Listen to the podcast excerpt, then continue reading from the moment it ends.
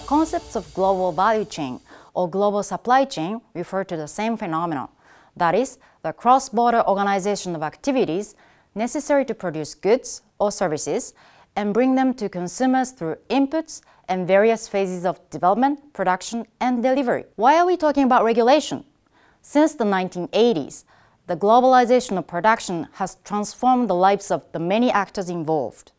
Of course, the emergence of global value chain has opened up new economic opportunities for developing countries, but their lack of regulation has also led to violations of workers' rights.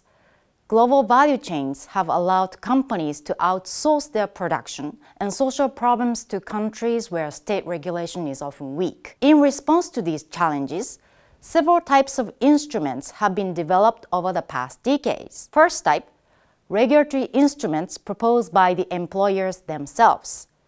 Codes of conduct, ethical charters, social audits, and reporting are among them. Second type of instruments, those proposed by the public actor. For example, since the 2010s, a series of laws have been enacted that require companies to publish non financial information.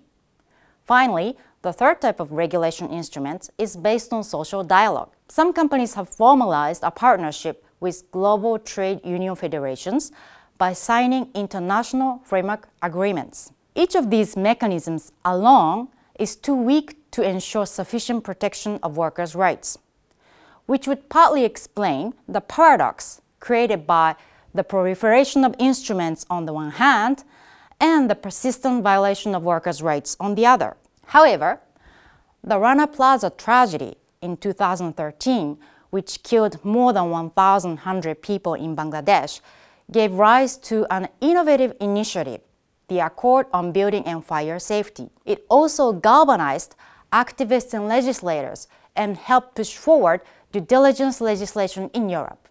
In particular, the French law on duty of vigilance, enacted in 2017, is the first to impose due diligence processes and to provide for sanctions in case of violation.